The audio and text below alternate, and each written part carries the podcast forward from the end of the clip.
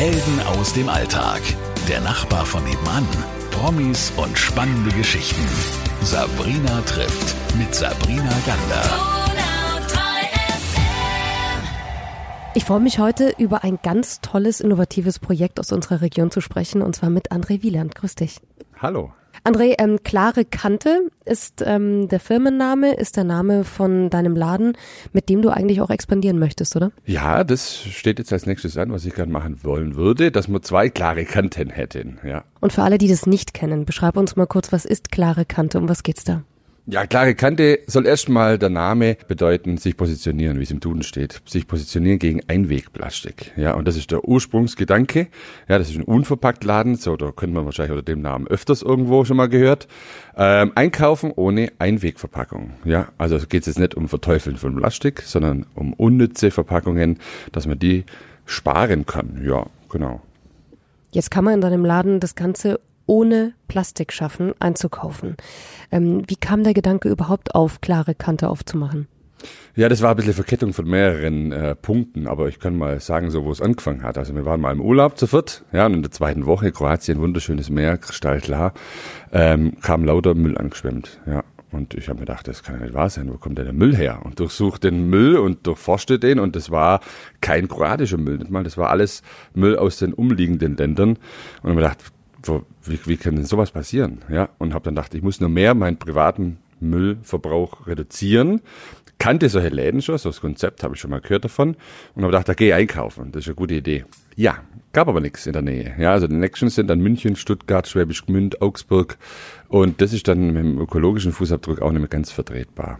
Und so ist das dann nach und nach entstanden. Aber um einen Laden in Weißenhorn aufzumachen, ähm, über den reden wir ja auch heute, brauchst du noch ein bisschen mehr dann, oder? Also wie, wie hast du angefangen, so ein Konzept überhaupt auf die Beine zu stellen? Ja, also erstmal fängt's an mit dem Klemmbrett durch Weißenhorn zu laufen. Äh, wollen das die Weißenhorner überhaupt? Ja, aber das ist jetzt, wir haben jetzt 14.000 Einwohner, das ist jetzt nicht sowas, wo man sagt, ah ja, das funktioniert sicherlich wie Stuttgart oder München.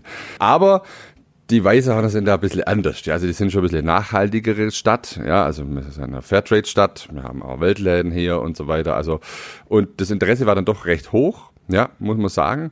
So, dass ich bis heute nicht bereut habe, auf jeden Fall einen Weißenhahn aufzumachen. Ja, ähm, und darauf hat man halt mal den Businessplan gegründet. Man wollte unter anderem vielleicht auch erstmal kurz denken, gehen wir erst gleich nach Ulm, aber das war einfach, wenn man nicht hingespart hat und nicht irgendjemand irgendwo kennt, einfach nicht möglich, das zu finanziell zu stemmen, muss man natürlich auch sagen. Schau, großer Punkt gewesen. Ja, und wie war denn das Feedback, als du hier aufgemacht hast in Weißenhorn? Ja, also am ersten Tag habe ich erst gedacht, ich flippe völlig aus. Der Laden war voll, 700 Leute oder sowas waren da. Ähm, viele Ulmer waren, muss ich auch dazu sagen, aber auch Weißenhorn, wo das interessiert hat. Also es war ein super Resonanz, ja die auch bis heute durch ihre Stammkunden angehalten hat. Ja, also es kommen natürlich nicht immer nur die, wo schauen wollen, sondern es kommen jetzt wirklich welche, wo sie schon so umgestellt haben und sagen dann auch daheim, das ist so schön zu sehen, dass der gelbe Sack einfach oder die, die, die Mülltonnen, wo sie, wo man trennen muss, dass einfach weniger Müll entsteht. Ja, und das freut mich dann schon sehr, das Feedback, wo dann Leute, wo extra wieder hierher kommen. Also ich bin da wirklich dankbar dafür. Ja. Der eine oder andere stellt sich natürlich jetzt die Frage, also ich habe mich das auch gefragt, wenn ich so in den Supermarkt gehe. Ich schaff's kaum, Plastik zu vermeiden. Wie geht das hier? Ja, also hier ist einfach der Sinn, dass wir große Schutzspender haben, ja, da wo äh, die Waren drin aufbewahrt werden und man zapft sich das förmlich oder wörtlich wirklich ab mit einem großen Hebel, ähm, ins Gefäß, wo man mitbringt. Ja, also man kann alles gleich mitbringen von daheim, das ist völlig egal, außer bei Reinigungsmittel, da muss was sein, was schon mal sowas drin war, wegen der Verwechslungsgefahr. Ansonsten ist alles erlaubt, auch Tupperware. Ja, also bei vielen immer fragen, ah, mit Plastik in der Unverpacktladen, kein Problem. Dafür sind sie ja gemacht worden. Ja, also ähm, und so funktioniert es einfach. Ja, also es wird vorher gewogen, das Gefäß, dann füllt man, dann wird das berechnet vorne an der Kasse und das war's so. Warum glaubst du, stellen denn dann die ganz großen Ketten noch nicht so um? Was ist da der Hintergrund? Nee, das ist erstmal die Personalbindung. Ja, man muss wesentlich mehr aufpassen, wenn man Schutzspender hat. Man hat mehr Kontrolle. Ja, weil wenn dann, das ist dann natürlich in einem geschlossenen Raum sozusagen, in diesem Schutzspender, aber den muss man öfters kontrollieren. Das bindet einfach Personal, das ist mehr Arbeit.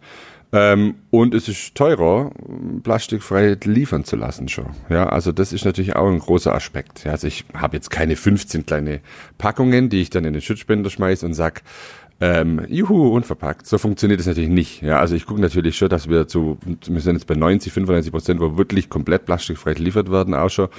Ähm, und das kostet natürlich Geld. Also Papier ist teurer, die Lieferwege sind anders, die Transportwege sind anders. Und ich denke schon, dass das einen großen Aspekt ausmacht. Jetzt machst du es aber vor und, und bist ja da auch in der Region der allererste gewesen. Ein bisschen spät eigentlich, oder? Dass das der allererste war ohne Plastikverpackung in der Region. Warum gab es das nicht schon früher? Was meinst du? Ja, das frage ich mich allerdings auch. Ja, also das haben wir auch damals, wo ich, wo ich, wo ich mich entschieden habe, müllfrei einzukaufen in so einem Laden und es gab keinen, haben wir auch gefragt, wieso gibt es das hier noch nicht? Ja, also es gibt es bloß in große Städte. Ich glaube, das ist einfach so ein Sicherheitsding. Ja, man will große Städte anlaufen, wo man weiß, ah, okay, da könnten dann noch welche kommen. Ja, und das ist irgendwie, na, auch nicht ganz einfach, behördlich muss man sagen, weil das halt ein ganz Neuland ist, ja, auch bankenmäßig, wenn man Geld von der Bank war, war, die sind dann natürlich auch nicht so zahlungswillig, weil es gibt halt nicht viel Vergleichszahlen, ja, und ähm, das ist oft ein Hindernis. Also wenn es an den Neins gescheitert hätte, ja, dann wäre der Laden nie entstanden. Also ich habe bestimmt, also von oberen Stellen sieben Neins bekommen, das funktioniert nicht. Das klappt auf gar keinen Fall. Aber ah, doch nicht den Waisenhorn. Ja, jetzt sitzen wir hier. So schaut's aus. Ähm, du möchtest ja damit ja auch ein paar mehr Leute erreichen und versuchst auch gerade ähm, so nach Ulm deine Fühler auszustrecken. Wie waren da die Resonanz bis jetzt? Also bei den Ulmer, da glaube ich nicht, dass es daran scheitern könnte. Also die sind ja wirklich schon dahinter. Die kommen ja auch oft samstags hierher, ja, ähm, um dann hier einzukaufen oder zu reden oder ein bisschen so als sozialen Treffpunkt auch, ja. Also man, man redet hier viel miteinander und über Dinge, wo anstehen oder wo nicht gut funktionieren oder wo man mal Probleme hat. Und ich glaube schon, dass die Ulmer da auch offen sind, hundertprozentig. Also da habe ich keine Bedenken in Ulm. Du möchtest nach Ulm. Geht's dann noch weiter? Hast du noch andere Ideen, wo du sagst, ich möchte, dass man in der ganzen Region ohne Plastik einkaufen kann?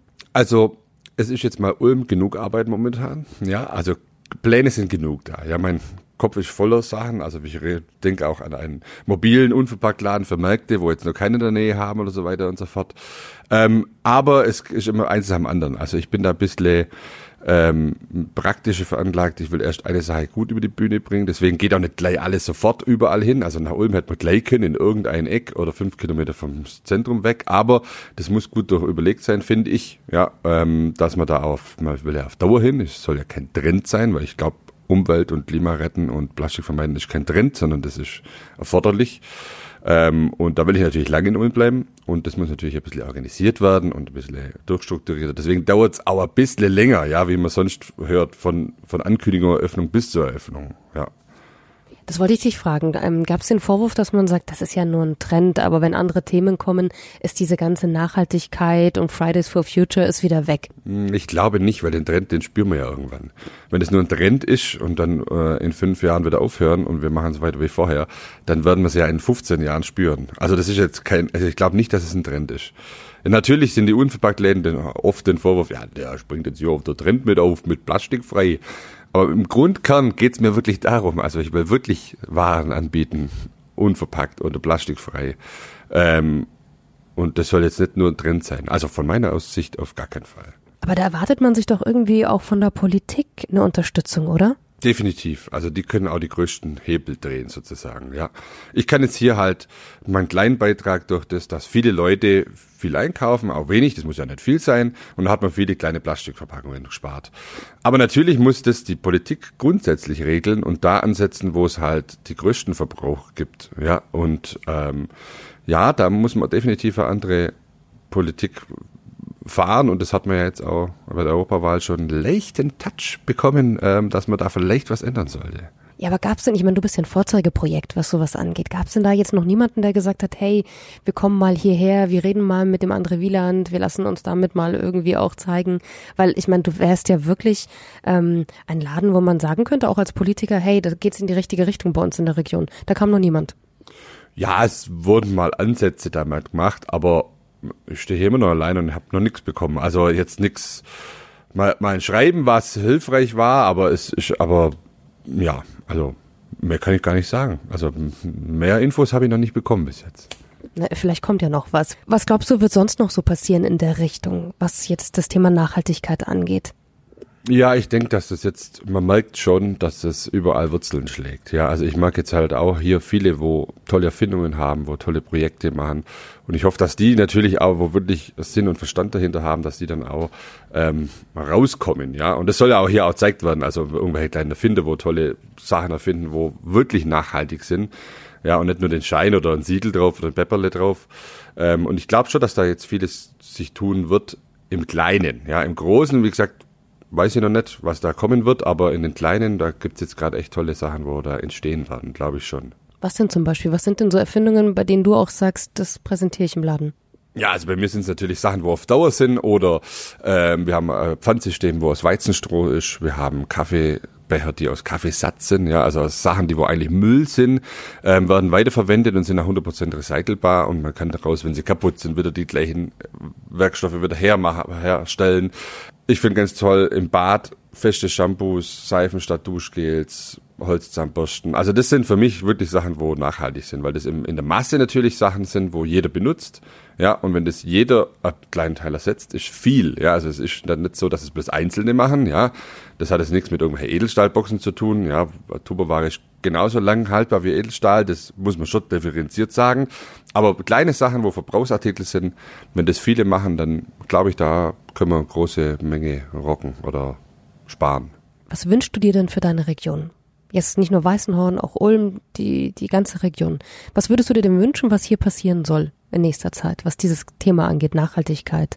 Ja, das ist eine gute Frage. Also, also, dass das Bewusstsein, glaube ich, ein bisschen mehr geschärft wird. Ja, man denkt zwar jetzt schon, es geht wirklich da nur noch um Plastikvermeidung und nur noch um Müllvermeidung, aber das ist ja wirklich das Thema unserer Zeit. Ja, also, dass das wirklich bewusst wird.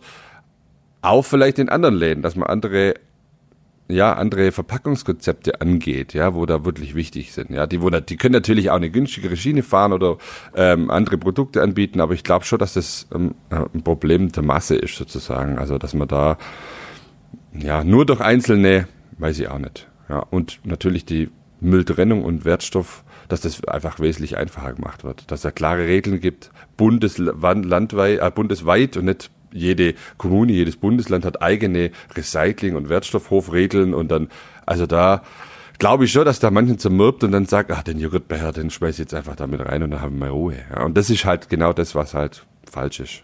Wie ist denn so das Feedback generationsmäßig aufgeteilt. Weil ich glaube, der Vorwurf an die ältere Generation ist gerade so aktuell durch die Europawahl ja auch angefeuert. Also das heißt ja, die, die haben uns ja erst in die Lage gebracht, die haben ja nie was getan. Ähm, ich bin ja da nicht ganz so der Meinung, weil ich glaube, da gab es ja auch schon immer welche, die gesagt haben, wir, wir sind da Vorreiter oder passen da auf oder wollen da nachhaltig agieren. Also wie ist so das Feedback bei deinen Kunden ähm, ähm, so im älteren Segment? Na gut, bei mir muss ich natürlich sagen, ich sehe natürlich nur eine Schnittmenge, die wo hier einkaufen wollen. Ja, und das sind ja meistens dann schon welche, wo dann nachhaltiger leben, ja. Aber es gibt auch viele, wo sagen, ja, ich würde von meinen Kindern drauf gestoßen. Die haben da das gebracht und gesagt, das ist so toll. Und jetzt wollte ich hier vorbeigucken und das ist ja wirklich klasse hier. Und dann kaufe ich hier auch ein bisschen was ein und dann, also alles kann ich fein nicht machen. Das heißt, ja, ja, das, darum geht's nicht, ja. Also sind dann immer so ein bisschen entschuldigend.